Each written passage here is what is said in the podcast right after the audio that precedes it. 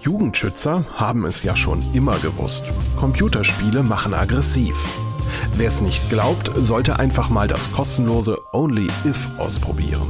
Der Trailer lockt noch mit cooler Hip-Hop-Musik, doch im Spiel wird man von seinem Entführer über ein Transistorradio angebrüllt, man möge doch unter Zeitdruck irgendwelche Schlüssel oder Schalter finden. Die sind aber so gut versteckt, dass man immer wieder stirbt und sich von neuem anbrüllen lassen muss. Das nervt gewaltig, aber offenbar ist das genauso beabsichtigt in diesem schrägen experimentellen Kunststück.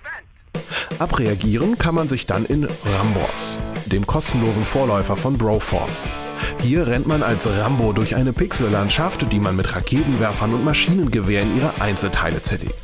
Das mögen Jugendschützer zwar auch nicht, aber Aggression wird man damit auf jeden Fall los. Friedlich geht es schließlich in Cube Cube Cube zu, eine Art Tetris im Weltraum. Der Spieler muss die Planetenkugel so drehen, dass die runterfallenden farbigen Klötze Dreierpacks bilden und wieder verschwinden.